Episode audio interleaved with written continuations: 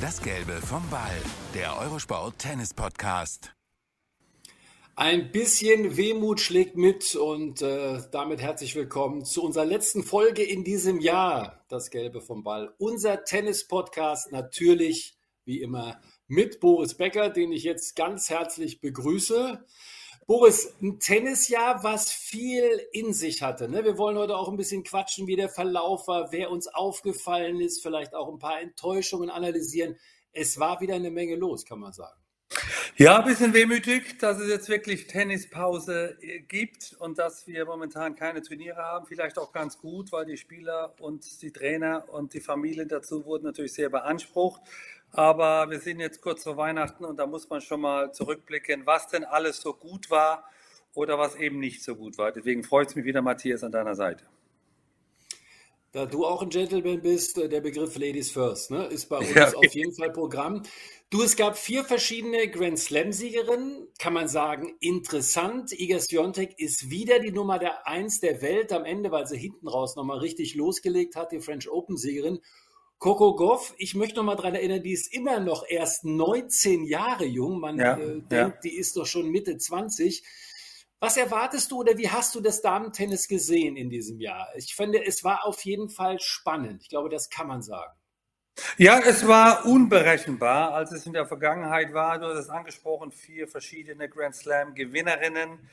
Ähm, es ist wichtig äh, für die Fans äh, des Damen-Tennis, dass ja Rivalitäten entstehen, dass die besten ja, vier, fünf der Welt häufig gegeneinander spielen und äh, dass es aber auch abwechslungsreiche Sieger gibt oder Siegerinnen in dem Fall.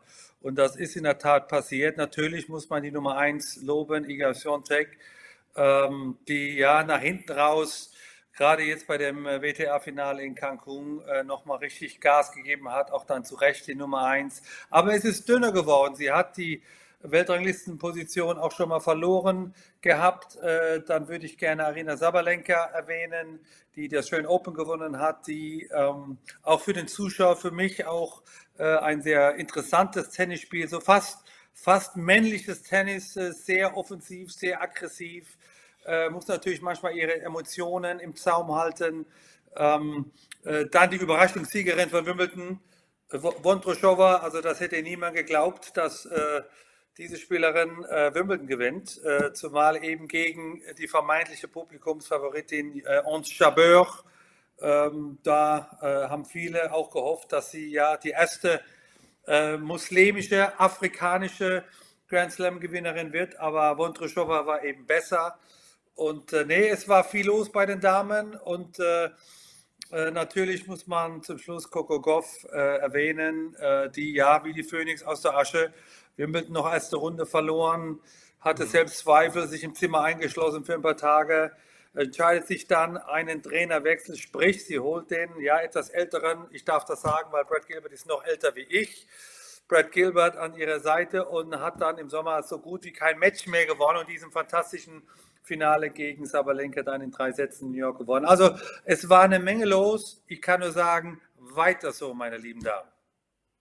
Auf der Damentour, Boris, 64 Matches, die über die volle Distanz gingen. Also es war selten so ausgeglichen, es gab selten so viele Matches auf diesem Niveau dann auch. Also da machen wir uns große Hoffnungen auf jeden Fall. Es gibt ja auch ein paar Wiedereinsteiger, so nenne ich es mal. Also Osaka hört man, äh, fängt in Australien wieder an. Wir haben eine Wozniacki, Emma Raducanu, lange nichts gehört, war auch verletzt, soll wiederkommen. Und last but not least, Angie Kerber wird zurückkommen auf die Tour, nachdem sie ja längst glückliche Mama ist von der kleinen Liana. Jetzt ist es natürlich äh, mit dann fast 36 äh, Jahren, Boris, man spielt, sie hat gesagt, sie hat sich so lange vorbereitet wie noch nie. Man spielt also drei Monate und mehr im eigenen Trainingszentrum, spielst auch viele Matches, Sätze, Trainingssätze gegen ja, Ju Jugendliche aus der Academy. Aber das hat natürlich mit dem realen Tennisleben wenig zu tun. Warum? Ja, erstmal freut es mich, dass Angie wieder zurückgeht auf die Tour. Äh, Tennis ist meines Erachtens die schönste Sportart der Welt und ich glaube, das sieht Angie genauso. Und äh, man kann einfach, ja, das ist so die erste große Liebe, an die denkt man immer. Und deswegen freut es mich, dass Angie es wieder versucht, äh, beim ATP Cup in Australien zusammen mit Sascha Zverev äh, wieder in den Turnierzirkus einzusteigen und natürlich die Australian Open spielt und so weiter. Aber du sprichst natürlich ein Manko an. Im Training bekommt man keine Match-Fitness. Die bekommt man, wie der Name schon so schön sagt, nur in einem ernsthaften Match mit Schiedsrichter, mit Linienrichter, mit Druck, mit Erwartungshaltung, mit Zuschauern und so weiter. Und äh, da bin ich mal gespannt, wie sie damit umgeht, weil das ist was ganz Neues. Äh, auch äh, die Nachwuchsspielerinnen, die mit ihr trainieren, sind bestimmt im Training stark, aber ja, ein, ein echtes Match äh, gegen die Topspielerin der Welt ist eben noch eine ganz andere Hausnummer. Aber für mich ist die wichtigste Botschaft, dass sie wieder da ist, dass sie wieder Tennis spielt und dass wir ihr wieder die Daumen drücken können.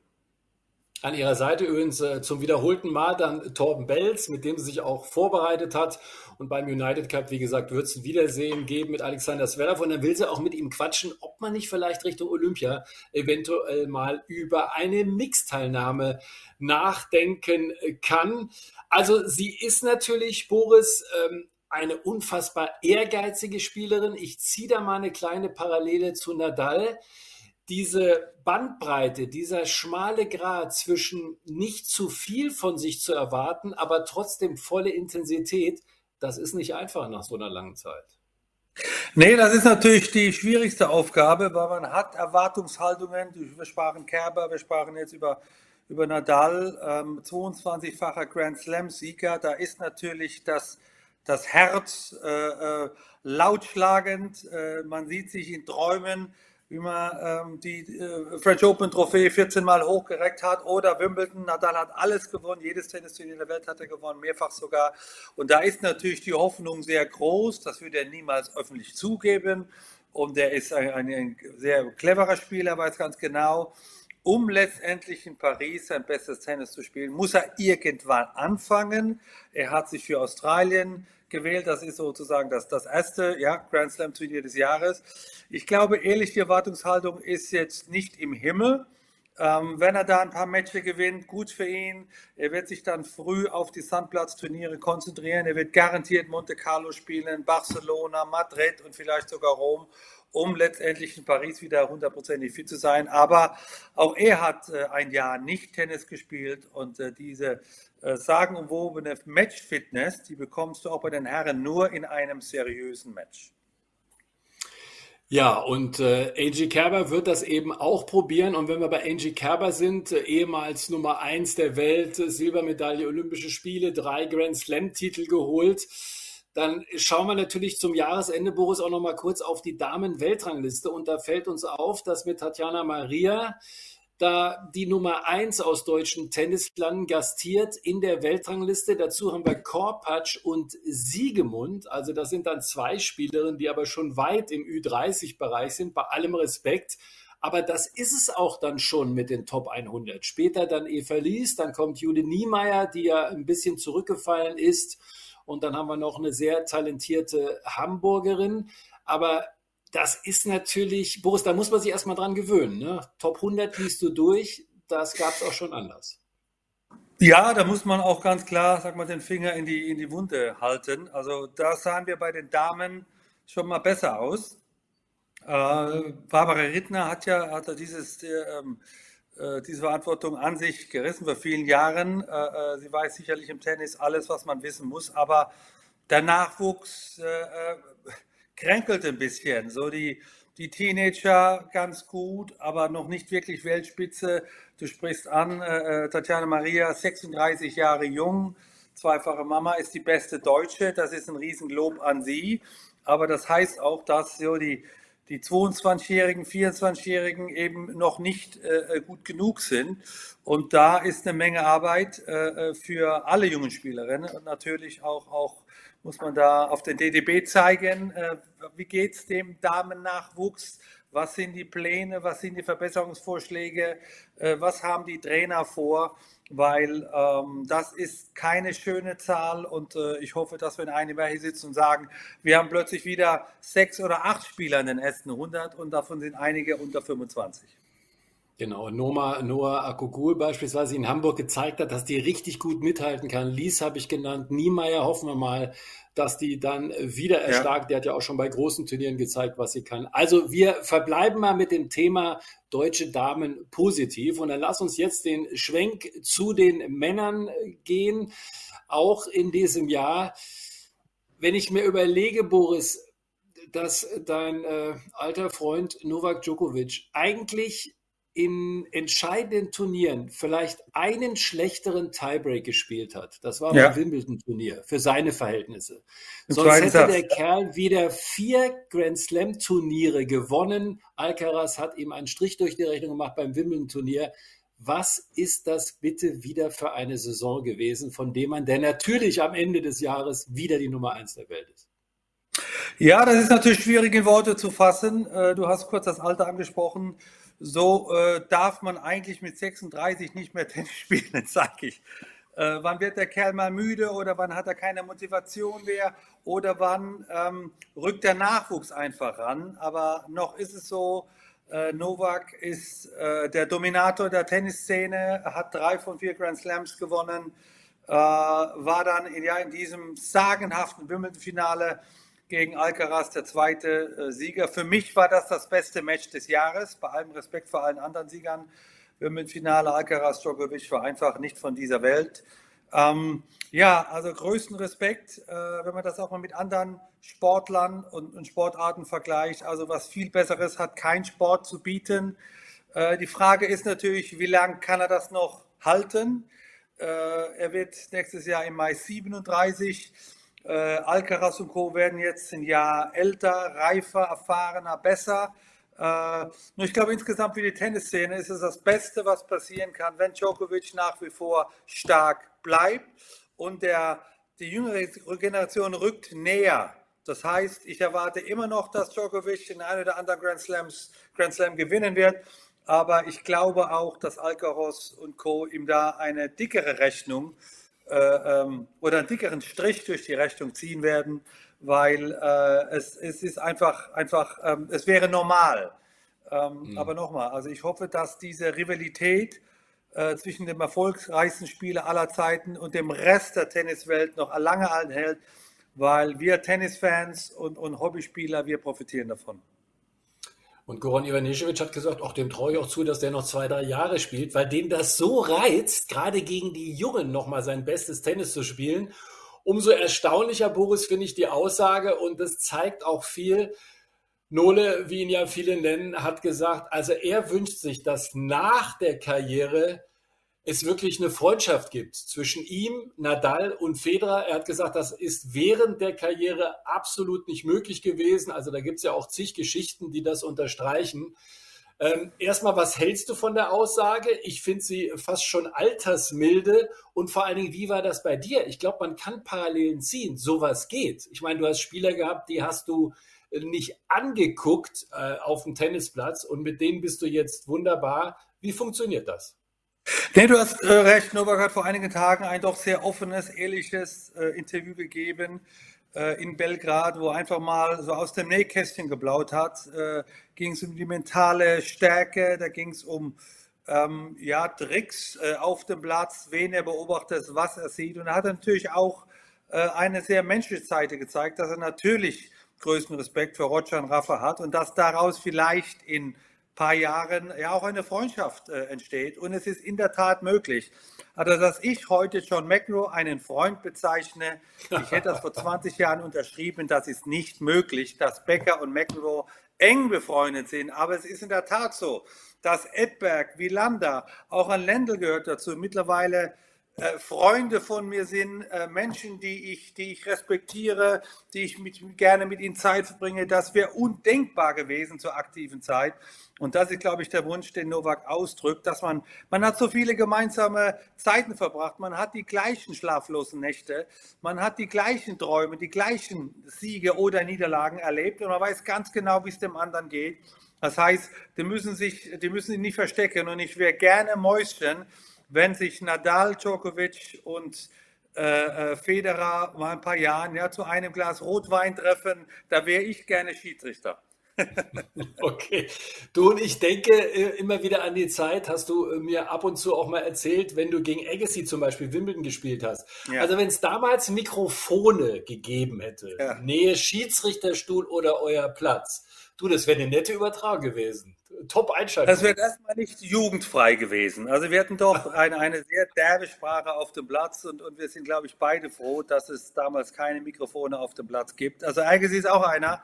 Wir haben uns auf dem Tennisplatz äh, sprichwörtlich bekriegt mit allen Möglichkeiten, die man so hat und in die Tribüne und auf die Frau und auf den Trainer und vor dem Match. Also alles eigentlich, was das, was das äh, Spiel auch so ausmacht. Deswegen auch diese diese große Fangemeinde bei unseren Spielern, weil wir, jeder wusste, die spielen heute um alles, die schenken sich nicht. Und, und das, hat, das macht sie auch aus. Und äh, auch von Agassi kann ich sagen, mittlerweile echt ein guter Kumpel, wenn wir uns sehen, haben wir immer Zeit füreinander und erzählen allerdings mit einem Lächeln auf den Lippen von The Good Old Days. Alcaraz hast du schon kurz erwähnt. Äh, Andrea Petkovic, ähm, ja auch jahrelang äh, wirklich Topspielerin in der Welt, hat neulich eine ganz interessante These gebracht, weil Alcaraz ja so ein bisschen weggeknickt, sagen wir mal, ist, auch von der Matchbilanz. Hat immer noch eine exzellente Saison gehabt, ist klar. Sie hat gesagt, Spielerinnen und Spieler, die früh in ihrer Karriere ein paar Verletzungen haben, auch länger aussetzen müssen, haben es dann durchaus schwer. Und Boris, wir haben schon immer mal über diese Anfälligkeit, auch mental übrigens, siehe Roland Garros ne, in diesem Jahr, gesprochen von Alcaraz. Was hältst du von dieser These? Ja, das muss man sehen, was, was daraus wird. Ich habe ihn äh, in Turin äh, live äh, natürlich gesehen, auch beim Training. Also er war körperlich fit. Ich habe mich mit Carlos äh, Ferrero länger unterhalten und auch, auch, auch ihm beglückwünscht, was für ein tolles Jahr er wieder gezeigt hat. Und er hat natürlich auch gesagt, ja, das ist nicht leicht, diese unglaublichen ähm, diese unglaubliche Form, Wimbledon-Finale sparen wir an, auch sechs Turniere gewonnen dieses Jahr, das über das ganze Jahr zu halten. Und das, sag mal, wenn die Motivation ein bisschen leidet, ein bisschen schwächer wird, dann leidet natürlich auch der Körper, weil man vielleicht die eine oder andere Trainingseinheit weglässt. Das ist mir passiert, das ist jedem erfolgreichen 20-Jährigen passiert. Die Frage ist, wie geht man damit um? Und ich bin überzeugt, äh, äh, gerade mit Carlos Ferreira an seiner Seite, dass, dass Carlos bis in die Haarspitzen motiviert jetzt in die Winterpause geht und sich auch auf äh, Melbourne freut, die neue Saison. Äh, das hat er letztes Jahr nicht gespielt, da war er verletzt äh, und musste verletzungsbedingt absagen, hat dann den sogenannten Südamerika-Swing, ja, zwei von drei Turnieren gewonnen. Also das war dann die Grundlage für das Jahr. Und ich bin überzeugt, dass die beiden sich genau das Richtige einfallen lassen. Aber Petko hat recht, das ist, das, also verletzt ist nie gerne einer. Die Frage ist, was, was fehlt einem denn? Kommt es, kommt es denn wieder zu Trainingsblocks, wo man einfach ja den Oberschenkel oder den Rücken stärken kann? Aber nochmal, also Carlos und, und äh, äh, Juan Carlos und Carlos äh, wissen, glaube ich, genau, wie das funktioniert. Ja, wir dürfen äh, Medvedev nicht vergessen. Also es sei gesagt, der hat immer noch 2000er Turniere gewonnen, fünf Titel insgesamt, fast 10 Millionen Dollar Preisgeld. Also der wird schon auch noch äh, mitspielen im Konzert. Aber ich würde gerne noch auf einen kommen, Boris, den wir beide eigentlich seit Jahren beobachten und toll finden und der einen Reifeprozess unter Darren Cahill gemacht hat, der jetzt übrigens auch zum ATP-Fanliebling gewählt wurde, das war in den letzten 21 Jahren ausschließlich den Herren Nadal und Federer übrigens äh, vorbehalten. Davor war es mal Safin, sonst immer nur die beiden. Es geht um Yannick Sinner, der jetzt sich auch noch den Davis Cup geholt hat mit dem italienischen Team, Matchbälle abgewehrt hat gegen Novak Djokovic. Was ist mit ihm passiert? Ich glaube, dieses Thema Reife, auch körperlich ganz anders unterwegs in wichtigen Situationen, phänomenal. Ja, da will ich aber wirklich auch mal die Trainer erwähnen. Und da gibt es noch einen italienischen Trainer an seiner Seite, der heißt Simone Vanozzi und Darren Cale, also die im Duo sozusagen, wechseln sich auch bei den Turnieren ab. Nein, sie wurden auch das Trainergespann des Jahres gewählt von der ATP, also was von den Insidern. Die wissen ganz genau, was, was Simone und Darren eben für Yannick Sinner geleistet haben. Aber jetzt komme ich zum Punkt, äh, wenn, wenn Sinner es nicht umsetzt, was man ihm versucht beizubringen, dann äh, kannst du auch den lieben Gott an der Seite haben, dann wirst du trotzdem verlieren, wenn du einfach das nicht, nicht drüber bringst. Und insofern äh, Riesenkompliment äh, an Yannick. Ähm, ich kenne ihn schon seit vielen Jahren. Ich war immer ein Fan, äh, erst auf seiner Persönlichkeit, auch von seiner Spielweise. Er spielt offensives Tennis, attraktives Tennis. Er äh, bevorzugt den Gewinnpunkt, als auf den Fehler des Gegners zu warten. Der Aufschlag hat sich verbessert, auch, auch der Volley. Und, und äh, Darren Cahill, einer der besten Doppelspieler äh, überhaupt. Also ich glaube, da ist auch seine Hand, Handschrift zu sehen. Und nee, aber die Szene braucht populäre Typen. Die Szene, die Szene braucht Charaktere. Die Szene braucht Spieler, die, die gut mit den Fans umgehen. Und all das bringt äh, Yannick mit rüber. Und äh, wir haben ja immer so diskutiert, äh, nach den großen drei, ja, letzte Mohikaner Djokovic, äh, wie geht es weiter mit Tennis? Und äh, wir haben jetzt einen Sinner, wir haben einen Alcaraz, ich will auch da natürlich einen Rune erwähnen, äh, äh, ich will auch einen Shelton erwähnen, auch Amerika, das sind alles ganz tolle, spannende Persönlichkeiten mit einer attraktiven Spielweise. Und äh, Janik hat einen riesen Schritt gemacht. Er hat jetzt im Herbst das Turnier in Wien gewonnen äh, hat das Turnier in Peking gewonnen und äh, wirklich die Besten der Welt auf dem Titel auch geschlagen. Das ATP-Finale in äh, Turin gegen Djokovic dann verloren, obwohl er in der Gruppe ihn geschlagen hat und blieb dabei und holt dann für Italien zum ersten Mal seit 47 Jahren den Davis Cup. Also Italien ist Yannick Sinnerland. Die sind alle ein bisschen wahnsinnig geworden äh, um den sympathischen Südtiroler. Also er kann nicht mehr in Ruhe vor die Tür gehen. Äh, ich glaube, er versteckt sich dann immer in den Bergen von Südtirol, um auch wieder normal zu atmen. Ähm, aber er ist ein, ein super Typ und, und ich freue mich wieder, ihn nächstes Jahr auf der Tour zu sehen. Und äh, ja, Turin, du hast angesprochen, wir haben das schon mal gesagt, war ein überragendes Turnier im Vergleich zu Cancun bei den Ladies. Aber ich glaube, da brauchen wir kein Wort mehr drüber verlieren. Aber natürlich über Alexander Zverev. Sein Comeback-Jahr war das. Er hat zwei Titel äh, dann auch geholt. Er hat auch bei dem einen oder anderen Grand Slam Turnier gut gespielt. Weltranglisten siebter ist super zum Starten in die kommende Saison. Wie siehst du äh, sein Jahr? Er war übrigens der beste Spieler auf der Tour, was Entscheidungssätze, gewonnene Entscheidungssätze anbelangt. Wie siehst du sein Jahr? Nein, also wirkliches Comeback. Ähm wir haben äh, äh, vorhin kurz äh, äh Struffi, ja Lennart Struff erwähnt, als Comeback-Spieler des Jahres. Also hier nochmal großes, große äh, Umarmung von mir an den, an den Dortmund-Fan Struffi. Ähm, aber wer natürlich auch ein unglaubliches Comeback hingelegt hat, war Sascha Zverev, Anfang des Jahres Nummer 27 der Welt. Große Fragezeichen. Wir haben seine Matches bei den Australian Open kommentiert. Also teilweise humpeln auf dem Platz in den ersten Monaten ganz wenige Matches, bis dann der Knoten geplatzt ist in Roland Garros in Paris mit dem Semifinale. Und von da ging es einfach deutlich besser. Das heißt für ihn schlicht und ergreifend, dass er in den ersten sechs Monaten unglaublich viele Punkte gut machen kann. Das heißt, er ist sieben jetzt. Ich sehe ihn im Juni unter den ersten fünf. Und dann ist die Frage, kann er die Form äh, stabilisieren? Bekommt er die Konstanz rein? Weil dann ist auch wirklich noch Luft nach oben. Also für Sascha Zverev stehen die Sterne momentan extrem gut. Äh, ich mache mal so toi toi toi, dass er gesund bleibt, dass er eine weitere Saison durchspielen kann. Also da ist, ist nach oben echt noch Luft und äh, wir aus Deutschland freuen uns natürlich immer, wenn er immer weit im Turnier ist. Das ist für uns gut, das ist für die, die Quote gut und dann redet man einfach auch länger Deutsch bei den Turnieren. Ist doch gut. Genau. Und es ist auch interessant, wenn man so ein bisschen sich durch die Statistiken blättert, was nicht alles ist. Wir reden viel über Position, über Netzangriffe und, und, und. Aber Boris, es ist schon äh, relativ spannend. Ich habe das mit dem Entscheidungssatz gesagt. Er ist aber beispielsweise, was das Aufschlag-Gesamtpaket anbelangt, also Quote, Effizienz und so weiter, da ist er gerade unter den Top Ten. Da ist übrigens Tobi Hurkacz der Beste. Ja. Returnspiele ist er wirklich unter ferner Spielten. Also das sind alles Dinge, wo er noch aggressiver werden kann. Und ich hau dir nochmal eine Statistik raus. Top Ten Spieler. 4 zu 14 seine Bilanz. Bei Grand Slam Turnieren sieht das noch ganz anders aus.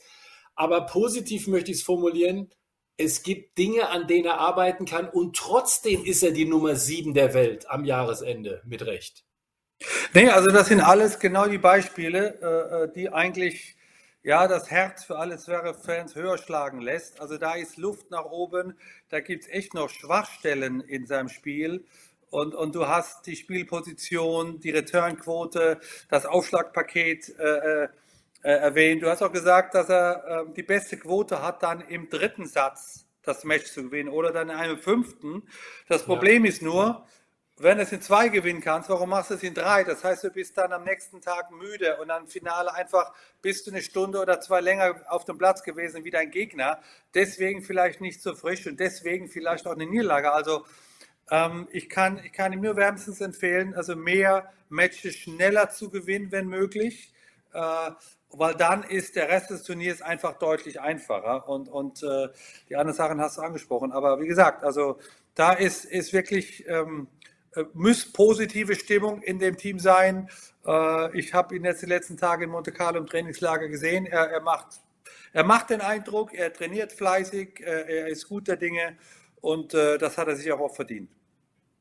Ja, und äh, dann sind wir noch kurz bei Rafa, den wir eben schon erwähnt haben. Der trainiert in Kuwait, ist ganz schön, ne? wenn du weltweit überall eigentlich eine Akademie hast. Das wird ja immer weiter ausgebaut auch. Er will sich da natürlich auch ein bisschen an die Bedingungen bei den Australian Open gewöhnen. Und er selber hat gesagt, er muss sich, ich habe das vorhin schon mal kurz erwähnt, dazu erziehen, dass er eben nicht diese Erwartungen hat, wie er normalerweise hat. Es gab schon mal das Wunder Australian Open bei ihm nach einer Verletzungspause. Glaubst du, ihm ist alles zuzutrauen oder ist es dieses Ding Richtung Sand, Richtung Olympia in Paris auf Sand zu arbeiten? Also ich würde niemals gegen Rafael Nadal auf dem Tennisplatz wetten. Damit, da, er, da ist er zu stark, hat zu viel gewonnen, hat zu viel Erfahrung. Einer der besten Spieler aller Zeiten. Und wenn er der Meinung ist, er hat noch eine Chance, äh, große Titel zu gewinnen und, und gutes Tennis spielen, dann muss man ihm glauben. Punkt. Da gibt es gar keine Zweifel bei mir. Ähm, die Frage ist, wie setzt das um? Ich bin überzeugt, dass er nicht mit den größten Erwartungen nach Australien geht. Sein Ziel muss Roland Garros sein. Sein Ziel muss Olympia auch wiederum in Paris auf Sand sein.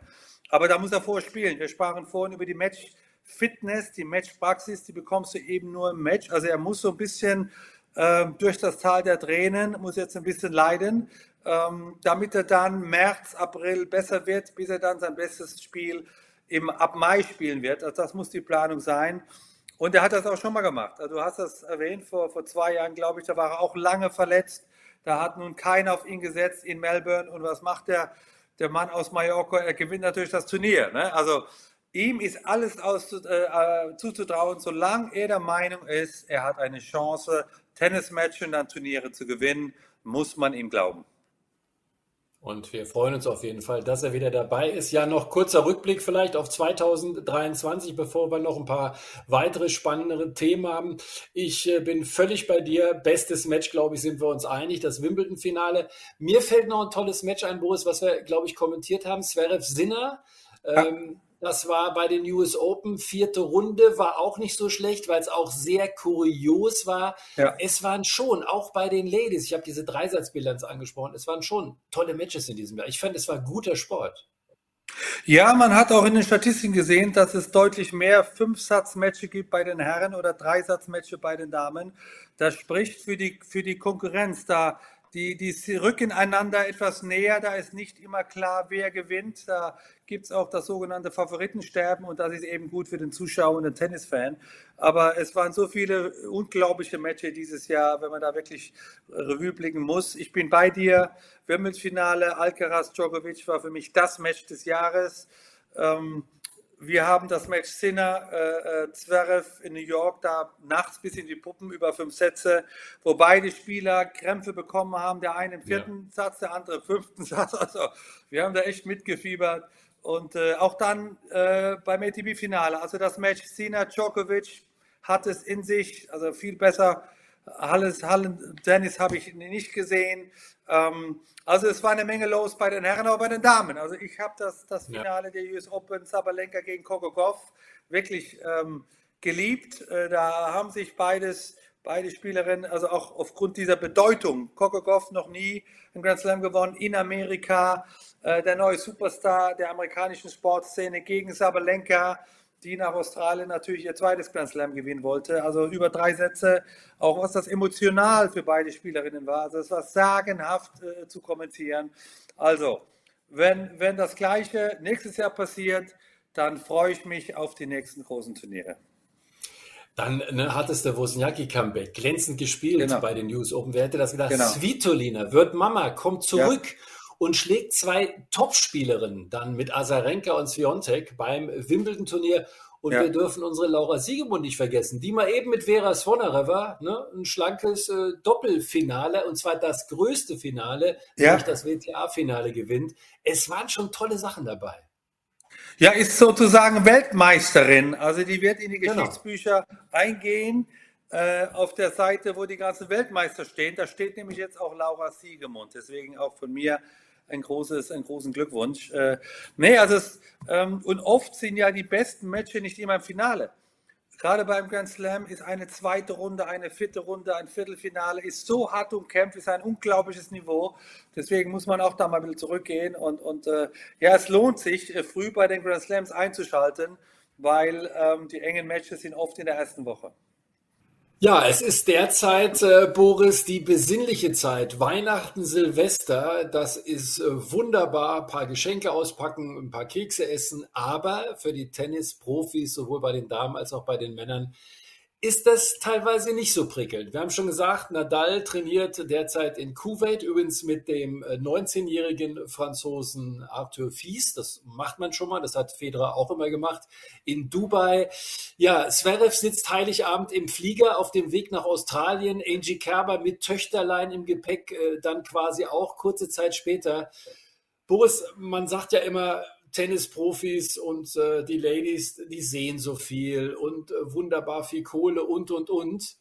Ich meine, du weißt das aus eigener Erfahrung. Gerade in dieser Zeit, man muss auf so viel verzichten. Ja, du sprichst da einen wichtigen Punkt an. Von außen sieht das immer so glamourös auf und in Monte Carlo und Rom und New York und Paris und Shanghai und wo wir alle hin dürfen und, und Melbourne jetzt Anfang des Jahres. Äh, aber wenn man das mal ganz nüchtern sieht, ist äh, Tennis äh, der Sportart mit der kürzesten Offseason. Also wenn ein Basketballer im Juli sagen wirst, du fängst es wieder Ende August an zu spielen, dann sagt dir den Vogel und sagt niemals. Ne?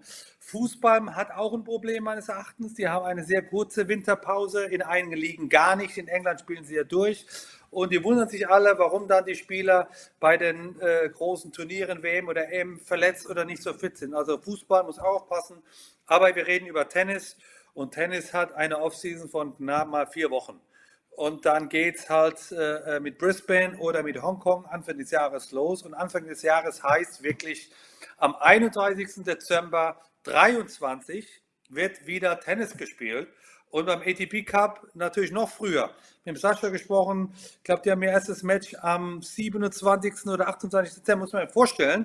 Das heißt, der Arme sitzt an Heiligabend im Flugzeug. Ja, vielleicht ja. Business Class oder erste Klasse, aber eben im Flugzeug und nicht zu Hause unterm Weihnachtsbaum mit seiner Familie und seinen Lieben und, und mal die Füße hoch. Nee, das, das können Tennisspieler nicht. Bei den Damen geht es ja genauso weiter. Und das ist ähm, bemerkenswert, dass äh, A, die Tennisspieler das machen. Ich glaube, sie haben keine Wahl, deswegen können sie auch nicht groß was machen. Aber ähm, es fängt natürlich auch gleich mit einem Grand Slam. Das heißt, du fängst nicht mal so mit kleineren Turnieren an und bist, musst dann im März in deiner Topform sein. Nein, spätestens am 14. Januar geht Melbourne los und da musst du deine Topform halten. Wie habe ich gemacht oder wie machen es viele Spieler? Einfach die, die, die Winterpause so kurz wie möglich, vielleicht ein, zwei Wochen, zehn Tage und dann weitermachen, damit du nicht zu tief fällst, um nicht so viel wieder aufholen zu müssen. Musst du dann deine Auszeit vielleicht im Februar oder mal im, im äh, äh, April nehmen oder im Juli weniger spielen. Aber da, da spielen deine Kollegen. Insofern ist immer da die, die Gefahr, ja, wenn ich jetzt eine Woche äh, pausiere, kann äh, der Konkurrent mich überholen auf der Weltrangliste. Und das will man natürlich auch nicht. Insofern, ähm, ja, das ist, äh, das ist äh, ein, hartes Brot, äh, das äh, auszuhalten, auch dann, wenn man Familie hat, Ehefrau, Kinder, das im, im Sack und Pack, wie die Angie jetzt mit ihrer, mit ihrer Tochter. Also das, das ist beim ersten Mal interessant, aufregend, beim fünften Mal tut es weh. Du, ich erinnere mich noch Hopeman Cup, ne? Früher jetzt äh, hieß es Hopeman Cup, ja. jetzt heißt es United Cup, wo die beiden dann äh, wieder mal spielen. Ähm, das war selbst jetzt äh, für mich als Journalist schwierig, da mitten in dieser Haupt, ja. sagen wir mal, Freizeit, wo man eben die Family auch sieht, dann zu reisen. Was ist denn mit den Zeitzonen? Ich meine, da gibt es eben, Kuwait habe ich angesprochen, Dubai ist eine Möglichkeit, andere machen es anders, äh, manche auch im asiatischen Raum. Wie war das für dich? Ich meine, man muss natürlich sagen, Australian Open war jetzt auch beispielsweise von Andrew Agassi früher ein Turnier, was er gar nicht besucht hat am Anfang, weil er gesagt ja. hat, das kommt mir einfach, das, das, das, passt einfach nicht rein. Dann hat er es ein paar Mal gewonnen. Ne? Die Amerikaner haben ja. sowieso lange gebraucht, um dahin zu fliegen. Ja. Wie hast du probiert, diese Zeitzone und Temperaturen, ich meine, du kamst aus dem Winter in Deutschland nach Australien zu überbrücken.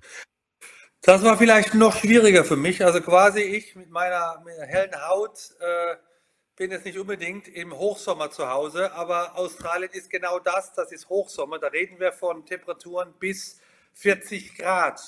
Und äh, da kommt man so aus minus zwei, minus drei ist Europa und kommt dann in eine ja, völlig andere Welt. Äh, von der Zeitumstellung gar nicht mal zu sprechen. Also das heißt, wenn immer du normalerweise morgens aufstehst, gehst du in Melbourne ins Bett. Man sagt, man braucht für jeden Tag ähm, Zeitunterschied, äh, für, für jede Stunde braucht man einen Tag. Das heißt, sie müssen mindestens zwölf Tage vor ankommen in Australien. Dann hätten sie aber schon ja, Anfang Dezember losfliegen müssen. Das machen sie nicht. Und eben dann die Temperatur. Also das sind ähm, Höchstleistungen, die da die Spieler von Anfang an brennen, bringen müssen. Und das ist der Kampf, eben gegen die Sonne, gegen die Zeit, so schnell wie möglich akklimatisieren. Einmal habe ich es gemacht, da bin ich am 15. Dezember nach Melbourne, noch zur Zeit mit Bob Brett und habe dann Weihnachten in einem Restaurant verbracht. Das war also nicht so bringelt. Ähm, habe auch dann gleich die erste Runde in Adelaide verloren, aber äh, konnte dann Melbourne gewinnen. Insofern am Ende habe ich dann gelacht und nicht zwischendurch. Äh, nein, es ist schwierig, es ist eine Herausforderung, es bedarf auch einer guten Planung, weil du willst ja auch nicht zu viel vorher am Turnierort sein, weil dann gibt es Lagerkoller, dann bist du bist du müde, bevor du das erste Match gewonnen hast. Das geht also auch nicht. Irgendwo eine Balance, da müssen die Spieler unter sich ähm, entscheiden, was das Beste für sie ist. Und da ist es eben gut, wenn man das schon ein paar Mal gemacht hat, dann weiß man, was funktioniert und was eben nicht funktioniert. Und dann, Boris, sind wir auch noch mal kurz bei den Australian Open, äh, wenn wir schon das Thema angesprochen haben. Eh ein spezielles Turnier. Man sagt manchmal vier Jahreszeiten an einem Tag. Also da sind Temperaturstürze, die wir schon erlebt haben, von teilweise 20 Grad von einem Tag auf den anderen zu verzeichnen. Wir werden übrigens äh, in gewohnter Manier ab Mitte Januar in jeden Ballwechsel übertragen. Ähm, Melbourne ist dann auch eine ganz spezielle Stadt. Ne? Also du kannst dich auch nicht unbedingt auf die gleichen Verhältnisse einstellen. Ja, was, sagen wir, wenn es ein bisschen kühler wird, ist ja vielleicht angenehm, aber das heißt, wie bespanne ich meinen Schläger? Wenn es kühler wird, in der Regel etwas weicher bespannt. Äh, Wenn es heißer ist, fliegen die Bälle mehr durch die Luft, dann braucht man einen härter bespannten Schläger. Dann geht es um die, um die Spielgewohnheit. Also wenn es heiß ist, ähm, springt der Ball auch höher. Das heißt, die Spielweise ändert sich. All das weißt du oft erst morgens beim Aufstehen. Das heißt, ähm, äh, der Bespannungsdienst, der Trainer, äh, die müssen immer sehr früh wach sein oder einen engen Draht zum Wetterdienst haben, damit sie immer wissen, wie viel Grad hat es morgen um eine bestimmte Zeit, weil das verändert das Spielverhalten, damit der, der Spieler eben auch, auch mit, der, mit dem Timing und dem Rhythmus klarkommt, auch wenn es dann mal 40 Grad hat oder eben auch mal 18. All das ist in Melbourne möglich. Ich frage dich jetzt noch nicht nach den Favoriten, das mache ich dann bei unserer ersten Sendung, ne? wenn wir äh, vor okay. dem Turnier stehen auf jeden Fall, da kannst du dann eine Pyramide aufmalen. Aber ich wollte nur sagen, Herr Djokovic, viele vergessen, der war ja ein Jahr nicht dabei, weil er nicht durfte. Also er reiste ein und dann wieder aus. Der ist seit 2018 ungeschlagen bei den Australian Open, das Turnier, das er schon zehnmal gewinnen konnte. Warum kommt der da so gut zurecht, Boris?